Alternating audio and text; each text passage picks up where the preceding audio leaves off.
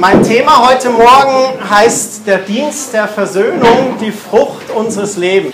Und zwar möchte ich da weitermachen, wo Kerstin letzte Woche aufgehört hat. Und zwar war das ihre letzte Bibelstelle aus Johannes 15, Vers 4. Ihr erinnert euch, letzte Woche haben wir über den Weinstock geredet, für die, die da waren. Ihr könnt das auch gerne nochmal als MP3 nachholen oder die Notizen im Netz lesen. Und da heißt es Johannes 15, Vers 4, bleibt in mir und ich werde in euch bleiben. Eine Rebe kann nicht aus sich selbst heraus Frucht hervorbringen, sie muss am Weinstock bleiben. Der Weinstock ist für uns Jesus. Und wir sind diese Rebe und diese Rebe, die wir sind, wir sollen Frucht hervorbringen, gute Frucht. Kerstin hat darüber geredet, was alles notwendig ist, damit die Rebe gut gedeihen kann, dass sie aufgehoben wird, gewaschen wird, einiges zurechtgestutzt wird, damit das Licht hin kann und dass gute Frucht hervorkommt.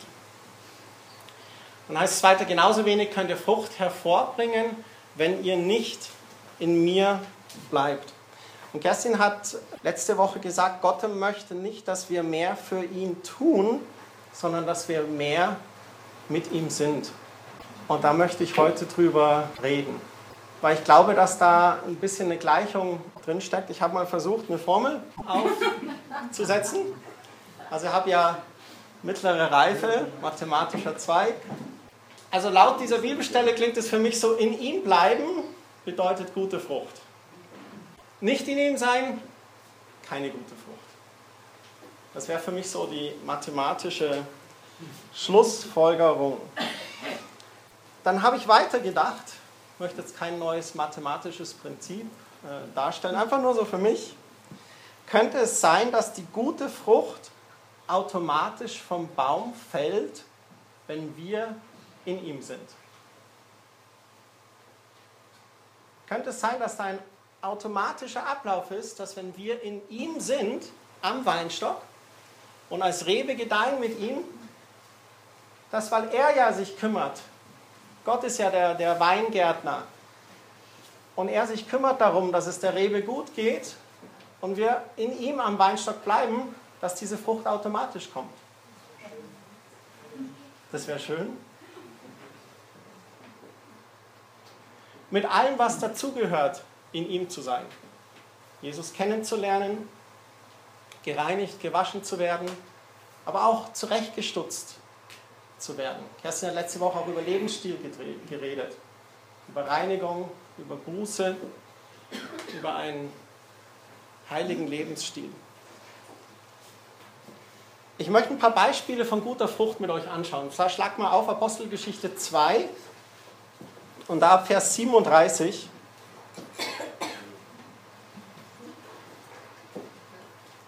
Da geht es mir heute ein bisschen um den Petrus, was der Petrus so alles erlebt hat. Und wir wollen mal wieder, wir haben ja im Sommer ein bisschen in die Apostelgeschichte reingeschaut und ich möchte immer wieder mal mit euch da reinschauen, weil es ja die Anfänge der Gemeinde eigentlich sind. Da zu sehen ist, was, was so alles passiert ist. Und wir sind hier an dem Punkt, wo die Jünger gewartet haben auf den Heiligen Geist, den Heiligen Geist erlebt haben und der Petrus dann auf einmal vor all diesen Leuten lospredigt. Also er voll des Heiligen Geistes ist also Christus voll in ihm ist oder er voll in Christus ist. Und dann heißt es hier, die Zuhörer waren von dem, was Petrus sagte, bis ins Innerste getroffen. Und sie sagten, was sollen wir jetzt tun, liebe Brüder? fragten sie ihn und die anderen Apostel. Und dann sagt er, kehrt um, erwiderte Petrus, und jeder von euch lasse sich auf den Namen von Jesus Christus taufen. Dann wird Gott euch eure Sünden vergeben und ihr werdet seine Gabe, den Heiligen Geist, bekommen. Denn diese Zusage gilt euch und euren Nachkommen und darüber hinaus allen Menschen, auch in den entferntesten Ländern, allen, die der Herr, unser Gott, zu seiner Gemeinde rufen wird. Mit diesen und noch vielen anderen Worten bezeugte Petrus ihnen das Evangelium. Eindringlich ermahnte er sie, diese Generation ist auf einem verkehrten Weg. Lasst euch retten vor dem Gericht, das über sie hereinbrechen wird. Dann heißt es im Vers 41, viele nahmen die Botschaft an, die Petrus ihnen verkündete und ließen sich taufen. Durch Gottes Wirken wuchs die Gemeinde an diesem Tag um etwa 3000 Personen. Und das ist genial, das ist gute Frucht, oder? Haben sich bei euch schon mal irgendwie so Tausende bekehrt? Noch nicht. Noch nicht. Ich bin verheiratet mit einer Frau mit Vision. Noch nicht. Also ich würde sagen, das ist echt klasse Frucht von Petrus hier. Er lässt sich nutzen, er ist in Gott und diese Dinge geschehen. Ins nächste Kapitel, Apostelgeschichte 3, da geht es eher um ein natürliches Bedürfnis.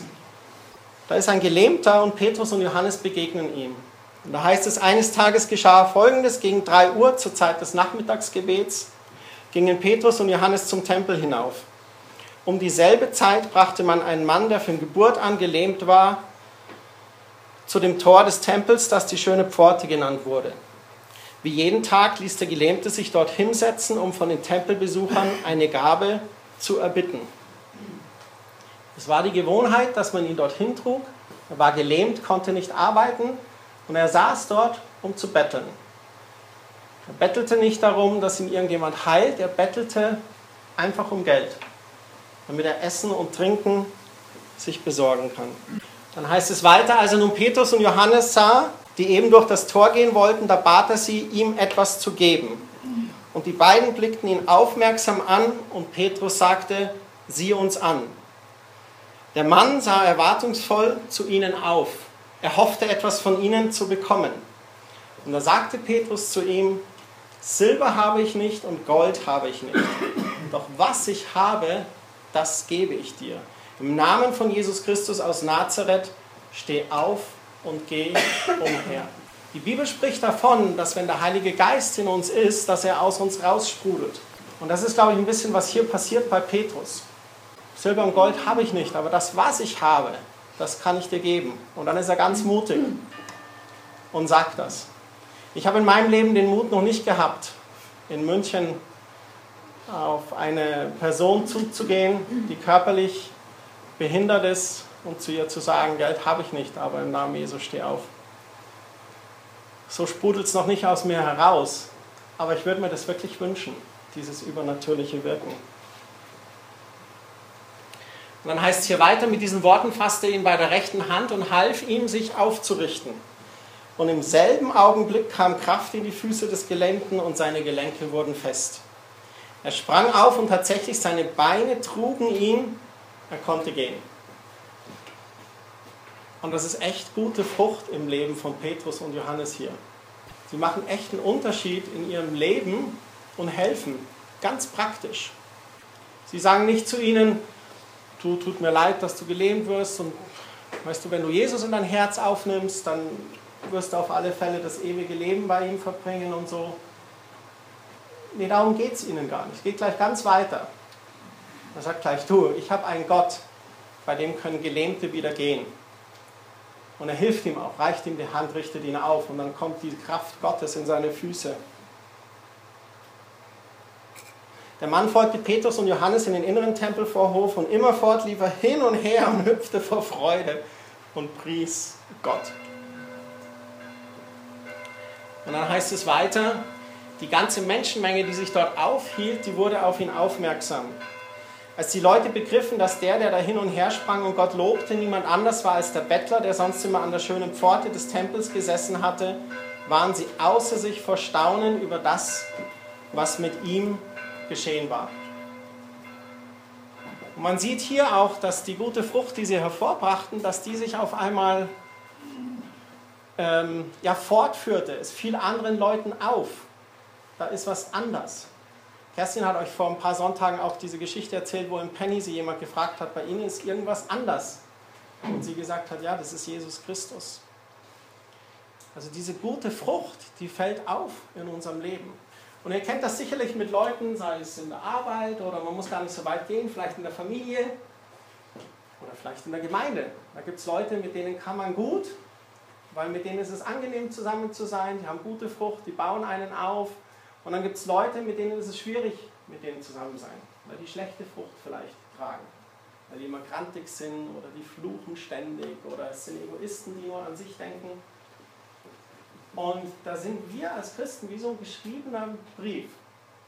Und interessanterweise bei anderen Religionen fällt mir das immer auf, dass, ähm, dass sei es ein Muslim oder ein Hinduist oder ein Buddhist, die werden nie so ganz streng gemessen. Aber wenn ich mal wo sitze und ich trinke ein Glas Wein, du bist Pastor und trinkst Alkohol, dann wird man sofort gemessen oder, oder du musst ständig die Tür aufhalten oder man muss ständig irgendwas tun. Ich weiß nicht, ob ihr das so kennt. Also wir Christen werden schon stark an dem gemessen, weil die Botschaft von Jesus natürlich auch ganz deutlich ist. Lieb den Herrn, deinen Gott, mit allem, was in dir ist und so weiter und liebe deinen Nächsten wie dich selbst. Also diese selbstlose Liebe, die steht uns irgendwie so auf die Stirn geschrieben. Und, aber da komme ich zurück zu der Gleichung. Ich glaube auch, dass das nur funktioniert, diese selbstlose Liebe zu haben und weiterzugeben, wenn wir uns selber lieben lassen. Wir müssen bei Gott richtig angekommen sein. Uns auf Abba, Papas Schoß setzen, umarmen lassen, lieben lassen, heilen lassen, auftanken lassen. Und wenn wir dann im Leben sind, dann sprudelt diese Liebe aus uns heraus. Es ist nichts, was wir mit eigener Kraft machen sollen. Und auch wenn wir nachher über diesen Dienst der Versöhnung reden, dann geht es nicht darum, dass wir immer machen, machen, machen, machen, machen, sondern es geht vielmehr darum, dass wir in ihm sind und den Geist Gottes durch uns wirken lassen. Das ist ganz wichtig. Telefon. Genau. Schönen Gruß von mir. Es geht dann noch weiter. Zwischenzeitlich predigt der Petrus dann nochmal im Tempel, ähm, wird festgenommen und dann finden sie aber nichts gegen ihn und sie lassen ihn wieder frei. Und dann kommt eine Situation, wo sie als Gemeinde beten. Gott erweist sich, und man kann das nachlesen, ich gehe jetzt mal hier kurz ein bisschen schneller durch. Es ist ein Gebet, was sie beten. Sie sagen, höre nun her, wie sie uns drohen und hilf uns als deinen Dienern furchtlos und unerschrocken deine Botschaft zu verkünden. Sie erleben diese Verfolgung und Festnahme von Petrus und sie sagen, da ist eine Bedrohung, aber wir strecken uns aus zu dir, Gott. Und dann heißt, beten sie weiter, erweise deine Macht und lass durch deinen Namen deines heiligen Dieners Jesus Kranke geheilt werden und Wunder und außergewöhnliche Dinge geschehen. Und dann heißt es, nachdem sie in dieser Weise gebetet hatten, da bebte die Erde an dem Ort, an dem sie versammelt waren. Und sie wurden alle mit dem Heiligen Geist erfüllt und verkündeten die Botschaft Gottes weiterhin frei und unerschrocken. Das ist ein Beispiel von einer Situation, wo wir hier ganz am Anfang von der Apostelgeschichte sind und die Ausgießung des Heiligen Geistes war und Tausende haben sich bekehrt. Dann kam auf einmal diese Festnahme von Petrus und was ganz natürlich ist, sie haben sich bedroht gefühlt. Und es zeigt uns auch wieder, dass die Urgemeinde, die Christen ganz am Anfang in der Apostelgeschichte einfach nur Menschen waren. Christ bist du nicht so wie ein Superman, der ein bisschen zu viel Zeit an einem gewissen Gestein verbracht hat und deswegen übernatürliche Kräfte hat und nichts kann dir geschehen. Das ist es nicht. Wir sind alle nur Menschen. Und, aber was wir hier sehen, in dieser Bedrohung strecken sie sich aus zu Gott. Und sagen, höre her, wie sie uns drohen und hilf uns als deinen Dienern. Und sie bleiben da nicht stehen. Es ist nicht ein egoistisches Gebet, bitte hilf uns und hoffentlich halten die Schlösser, wenn sie mit ihren Sperren und Rammen kommen, um in unser Haus einzubrechen. Nein, im Gegenteil. Es ist ein Gebet, was sich wieder nach außen ausstreckt. Sie sagen, höre nun her, wie sie uns drohen und hilf uns als deinen Dienern, furchtlos und unerschrocken deine Botschaft zu verkünden. Erweis deine Macht, lass Kranke geheilt werden, Wunder und außergewöhnliche Dinge geschehen. Und Gott lässt sich nicht lange bitten, wie wir hier gelesen haben, dass sie alle vom Heiligen Geist erfüllt wurden. Es heißt dann weiter im Kapitel 5, durch die Apostel geschahen unter dem Volk zahlreiche Wunder und viele außergewöhnliche Dinge. Alle, die an Jesus glaubten, trafen sich regelmäßig und einmütig in der Salomo-Halle. Von denen jedoch, die nicht bereit waren, an ihn zu glauben, wagte keiner in engeren Kontakt mit ihnen zu treten. Aber was sehr schön ist, aber jedermann sprach mit Hochachtung von ihnen. Da war im Volk ein Respekt für die, die Jesus nachgefolgt sind.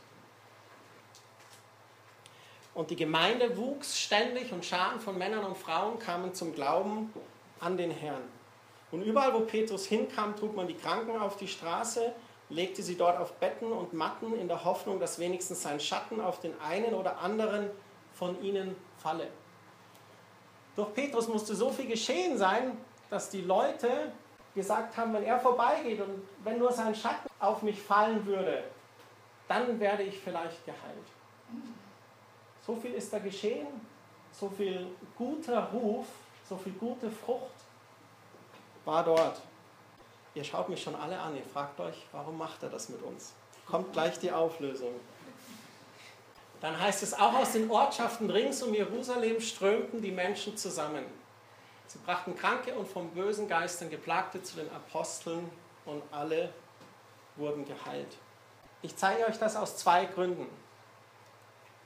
Das eine ist aufgrund eines Zitats von C.H. Spurgeon. Einige von euch kennen ihn vielleicht. Er hat gesagt, Kirche ist genauso wenig für sich selbst da, wie Christus für sich selbst da ist. Ich muss das ein bisschen reinsinken. Christus kam nicht für sich selbst als Reiter auf dem weißen Ross und lässt sich feiern. Christus kam ganz arm als Kind in diese Welt, wurde Mensch, blieb ohne Sünde und wurde schuldlos für uns hingerichtet. Aus absoluter Selbstlosigkeit. Christus kam nicht, um sich zu produzieren als Sohn Gottes. Christus kam als Opferlamm, um geschlachtet zu werden für uns. Und das ist unser Beispiel. Christus selbstlose Liebe. Und bei Kirche geht es auch darum, nicht sich selbst zu feiern. Auch wenn das leider immer manchmal passiert oder wir gerade da schlechte Schlagzeilen haben von einer Person, die sich für über 30 Millionen einen Palast kauft. Darum geht es nicht. Kirche ist nicht für sich selbst da, Kirche ist immer für den Menschen da. Bei Kirche geht es immer um den Menschen. Und auch bei unserem Christsein geht es ja als erstes natürlich um uns, weil Christus für uns gestorben ist. Aber wenn wir in unserem Christsein wandeln mit Jesus, dann geht es auch darum, dass wir oftmals die einzige Person sind, die Jesus hat, um jemand anderem Jesu Liebe zu zeigen. Und ich sage auch erstmal nur zu zeigen. Nicht mal, dass man evangelisieren muss groß und Bibelverse und das ist wunderbar, aber einfach Liebe zu zeigen. Wenn du Christ bist, in der Familie, im Arbeitsplatz, in der Schule, an der Uni oder wo immer du bist, Leute müssen die Liebe Jesu in dir sehen. Ich bin ganz frech heute Morgen, wenn das nicht der Fall ist, dann ist dein Christsein egoistisch. Wenn es Menschen nicht auffällt, dass da was aus dir raussprudelt, was anderen geben möchte, was anderen dienen möchte, was anderen die Tour aufhalten möchte. Was aufhört, wenn die Kollegen fluchen und du aufhörst zu lachen und eben nicht mitfluchst. Oder was immer es auch ist. Der zweite Punkt, der mich hinführt, ist, wer war Petrus? Diese Person, die in diesen ersten Kapiteln der Apostelgeschichte ganz Jerusalem auf den Kopf stellt. Natürlich mit den anderen Jüngern und mit vielen, die sich taufen lassen, bekehren lassen, den Heiligen Geist auch erfahren und sich nutzen lassen von Gott. Simon Petrus hatte einen Bruder, der hieß Andreas. Und die waren einfach zwei Fischer. Und sie sind Jesus begegnet und Jesus hat zu ihnen gesagt, folgt mir nach. Und sie sind ihm nachgefolgt. Petrus ging mit Jesus auf dem Wasser.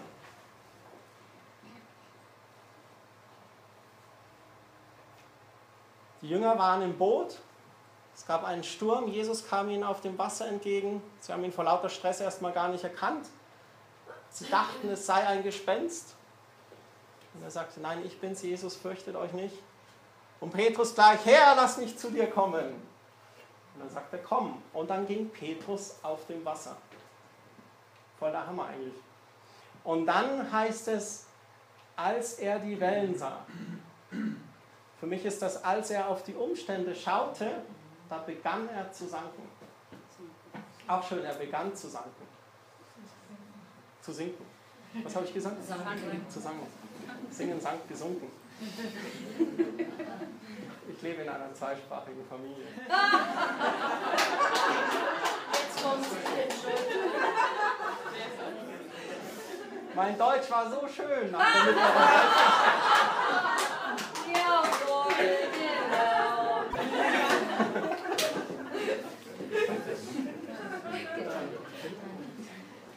Genau, so er begann zu sinken und dann schrie er zu Jesus und Jesus half ihm und half ihm wieder hoch. Und, ich, und sie sind dann beide zusammen zurück ins Boot gegangen. So, Petrus ist für mich derjenige, der zweimal gegangen ist und einmal gesunken. Dann sagt Jesus zu ihm, du bist Petrus, der Fels, auf den ich meine Gemeinde bauen will. Was auch dann in Erfüllung gegangen ist, wenn du diese Verheißung anschaust. Petrus war auch mit Johannes und Jakobus mit Jesus auf dem Berg der Verklärung. Ich weiß nicht, ob ihr euch erinnert. Jesus hat die drei genommen, sie sind auf diesem Berg. Jesus wurde verklärt, die Herrlichkeit Gottes zeigte sich. Petrus war dann wieder ganz pragmatisch. Ach Herr, lass uns doch Hütten bauen, wir können hier bleiben. Einige Jahre ist er schon mit Jesus gegangen. Jesus hatte oft genug gesagt, worum es eigentlich geht. Ich werde sterben müssen und geht darum, die Welt zu erretten. Und ach, lass uns doch hier bleiben, ein paar Hütten bauen, das ist gerade schön. Also so ganz menschlich, ganz, ganz, ganz natürlich. Hier gefällt es mir, hier will ich bleiben. Dann kennen wir Petrus auch als den, der zum Abendmahl zu Jesus sagt, wenn sich alle von dir abwenden, ich niemals. Und zwei Verse weiter wiederholt er das sogar nochmal, wenn ich mit dir sterben müsste, ich werde dich niemals verleugnen. Ich, Petrus, halte zu dir. Und dann heißt es später am Ende von dem Kapitel, Petrus erinnerte sich, wie Jesus zu ihm gesagt hatte, bevor der Hahn kräht, wirst du mich dreimal verleugnen. Das war der Punkt, wo Petrus Jesus dreimal verleugnet hatte. Der Petrus, von dem Jesus gesagt hat, du bist der Fels. Ich will meine Gemeinde auf dich bauen. Und dann heißt es, er ging hinaus und weinte in bitterer Verzweiflung. Oder bei Luther heißt es, er weinte bitterlich. Ich habe mit euch Petrus in der Apostelgeschichte angeschaut, weil Petrus, obwohl er dieser Held ist in diesen ersten Kapiteln und sich so von Gott gebrauchen lässt, einfach absolut normaler Mensch ist. Der dieses Wunder lebt, auf dem Wasser zu gehen, aber dann ganz natürlich Angst kriegt, als er die Wellen sieht und anfängt zu sinken. Der diesen Gottesmoment erlebt mit Jesus auf dem Berg der Verklärung und sagt, oh ja, lass uns Hütten bauen. Das ist schön, Gottes Gegenwart. Und ihm ganz, ganz arg die Treue schwört. Selbst wenn ich mit dir sterben müsste. Und dann ihn aber doch dreimal verleugnet. Genau das passiert, was Jesus vorausgesagt hat. Jetzt stell dir vor, du wärst einer der Apostel, einer von den Zwölfen, die Gott, die Jesus auserwählt hat. Und Jesus in seiner schlimmsten Stunde und du verleugnest ihn. Der natürliche Mensch würde sagen, bei mir ist Hopfenmalz verloren. Mit mir kann Gott doch überhaupt nichts mehr tun.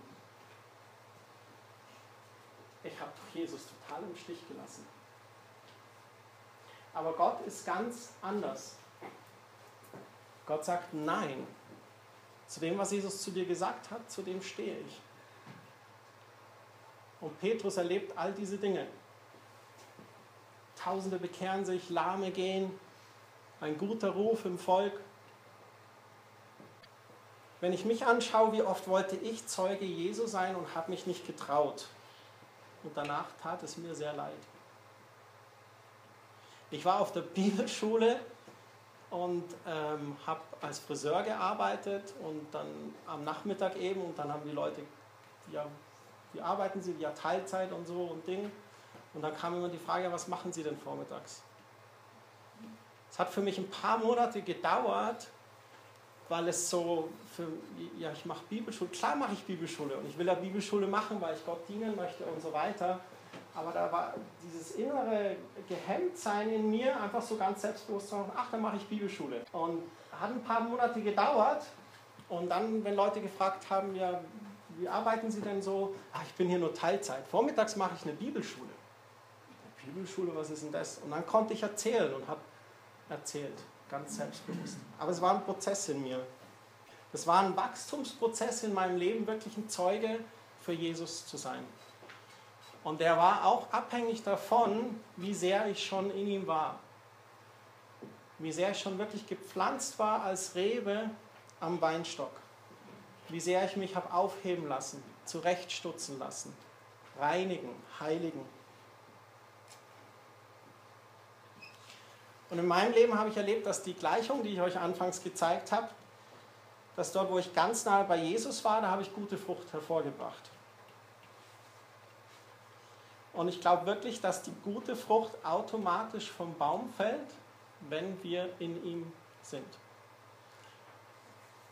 Ich weiß, dass zu diesem in ihm sein einiges dazugehört.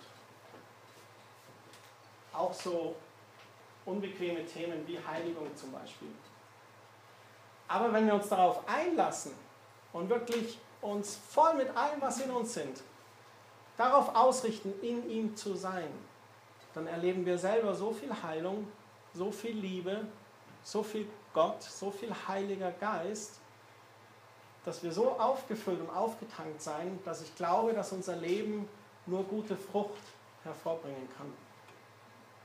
Ich sehe auch bei Petrus, dass er eben dieser ganz normale Mensch wie du und ich war. Und als er aber auf das Kommen des Heiligen Geistes wartete, die Füllung erlebte, da war er in ihm am Weinstock.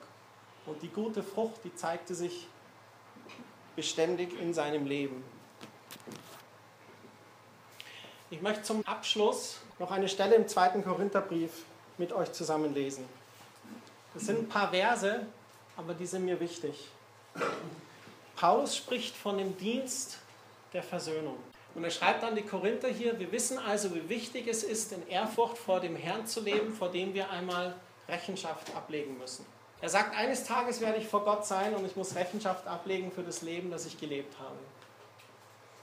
Und dann schreibt er, deshalb bemühen wir uns Menschen von seiner Botschaft zu überzeugen. Vor Gott liegt unser Leben offen da und wenn ihr euer Gewissen befragt, werdet ihr, so hoffe ich, zu der Überzeugung kommen, dass wir auch euch gegenüber nichts verbergen. Paulus schreibt hier an die Korinther im Prinzip, ich will authentisch sein, ganz ehrlich, wie ein offenes Buch für euch nackt. Alles, was ich mache, soll offenbar liegen, weil ich möchte euch Vorbild sein. Und dann schreibt er, es geht nicht darum, dass wir uns bei euch wieder selbst empfehlen wollen. Wir wollen euch lediglich zeigen, dass ihr Grund habt, stolz auf uns zu sein. Damit habt ihr dann auch etwas in der Hand gegenüber denen, die sich mit äußeren Vorzügen rühmen, statt auf innere Werte zu achten. In diesem Satz sagt er, es geht nicht um Äußerlichkeiten. Es geht nicht um welches Auto du fährst, es geht nicht darum, welche Anziehsachen du trägst, es geht nicht darum, von welchem Optiker deine Brille ist. All diese Dinge sind Äußerlichkeiten. Die sind für uns auch angenehm und auch schön. Und ich sage nicht, dass wir zurück ins Mittelalter gehen müssen, uns in Sack und Asche kleiden, um damit möglichst viele zu erreichen. Ich denke, es ist wichtig, einen Raum zum Beispiel zu mieten, in dem sich Leute wohlfühlen, wenn sie Gottesdienst feiern wollen. Aber alles eben in Maßen. Und Paulus sagt hier auch, nicht mit den äußeren Vorzügen, darum geht es nicht. Es geht vielmehr um die inneren Werte. Es geht um Charakter. Wie bist du als Mensch?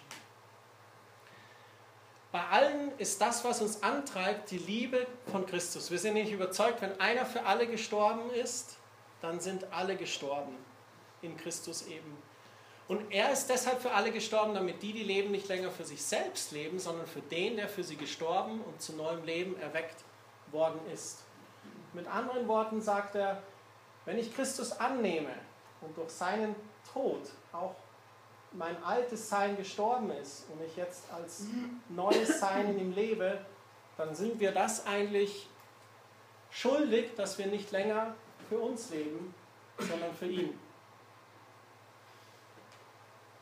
Er sagt hier nicht, dass wir eine Schuld haben, die wir noch zu erfüllen haben. Das ist ganz wichtig.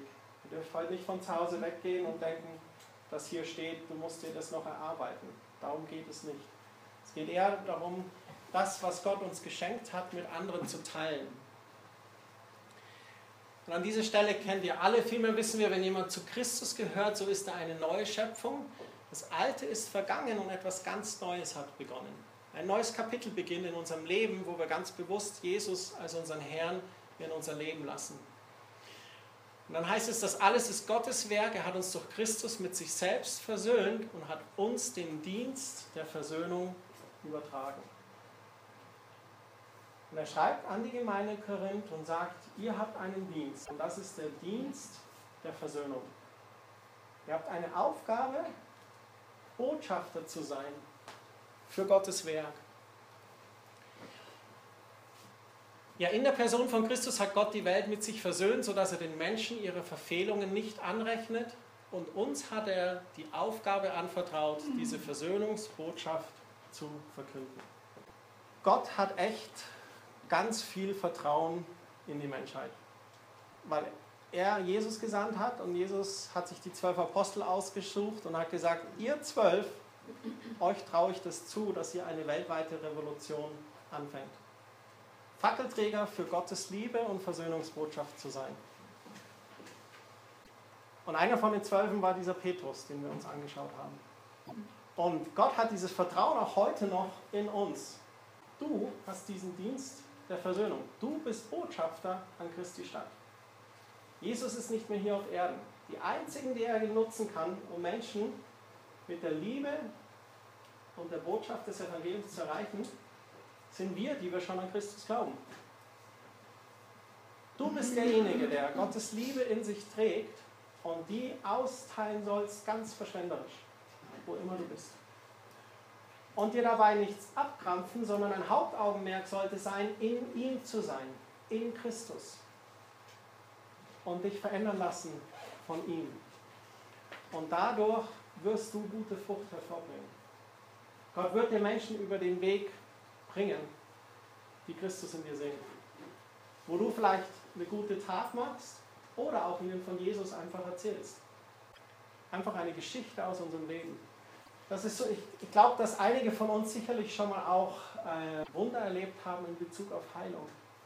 Wie oft sitzen wir mit irgendwelchen Leuten an irgendeinem Tisch oder sogar in der S-Bahn ist mir das schon passiert, dass Leute auf einmal anfangen, über ihre Krankheiten zu reden, weil es so ein Hobby ist. Und was für eine Gelegenheit zu erzählen, ja, ich war auch mal krank. Und dann habe ich gebetet oder jemand hat für mich gebetet. Oder ich war in einem Gottesdienst und ich habe gespürt, dass irgendwie Gott etwas an mir verändert hat. Es gibt so viele Möglichkeiten. Oder wie Franz von Assisi gesagt hat, evangelisiert die ganze Welt und wenn nötig, dann nutzt Worte. Einfach du als Christ sein, in Liebe, selbstlos anderen dienen. Und nicht aus eigener Kraft zu versuchen, sondern wirklich durch das, was Gott dir schon geschenkt hat. Also er hat die Aufgabe uns anvertraut, diese Verschönungsbotschaft zu verkünden. Deshalb treten wir im Auftrag von Christus als seine Gesandten auf. Gott selbst ist es, der die Menschen durch uns zur Umkehr ruft. Wir bitten im Namen von Christus, nehmt die Versöhnung an, die Gott euch anbietet. Und das wollte ich heute mit euch teilen. Der Dienst der Versöhnung, die gute Frucht in unserem Leben. Und ich hoffe, ihr habt gesehen, dass es abhängig davon ist, eigentlich am Weinstock zu sein, in ihm zu sein. Und wenn wir in ihm sind, dann sind wir eine Rebe, die gute Frucht hervorbringt. Paulus hat gesagt, wir haben diesen Dienst der Versöhnung. Wir sind die Botschafter, die Jesus in uns tragen. Aber wir sollen uns da keinen Druck machen. Vielmehr soll es ganz natürlich aus uns raussprudeln. Und bittet einfach Gott und den Heiligen Geist für die richtigen Gelegenheiten. Und bittet den Heiligen Geist, dass er euch Mut schenkt, wenn die Gelegenheit da ist. Menschen Gutes zu tun. Auf Menschen zuzugehen. Die Liebe Gottes zu zeigen und ihnen auch von der Liebe zu erzählen, von Jesus Christus zu erzählen. Werdet erstaunt sein, wie viele da draußen eigentlich sind, die suchen. Und wir haben uns keinen Grund, wegen irgendwas zu schämen. Im Gegenteil, wir haben die Antwort für die Nöte der Menschheit. Jesus Christus gekreuzigt und auferstanden und die Kraft des Heiligen Geistes. Vater, ich danke dir für diesen Sonntagmorgen. Ich danke dir, dass du uns zuerst geliebt hast, dass wir zu dir sagen dürfen, aber lieber Vater. Und ich danke dir, dass du uns erfüllst immer wieder mit deiner Liebe. Dass du uns immer wieder diese Orte, Momente schenkst, wo wir wirklich in dir sind, in deinem Wort, im Gebet, im Lobpreis. Und füll du uns auf, füll du uns auf und rüste uns aus, diese Botschafter zu sein, den Dienst der Versöhnung zu erfüllen. Lass es aus uns raussprudeln. Lass uns selbstlos sein. Lass uns verschwenderisch sein mit deiner Liebe. Und Herr, ich bitte dich, dass du diese Woche ganz besonders uns Gelegenheiten schenkst, wo wir das tun können.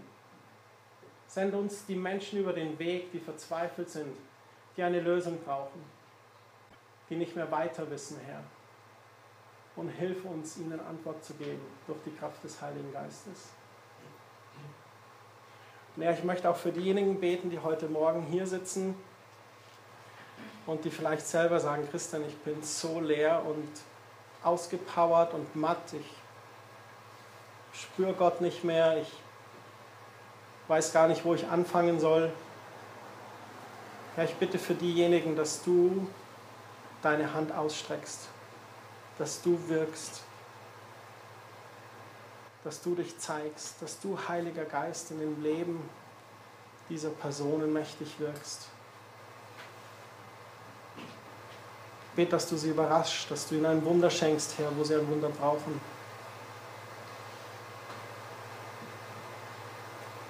Ja, wir wollen auch für die beten, die heute nicht hier sein können, die krank sind zu Hause. Sei du bei ihnen, richte du sie auf. In Jesu Namen. Amen.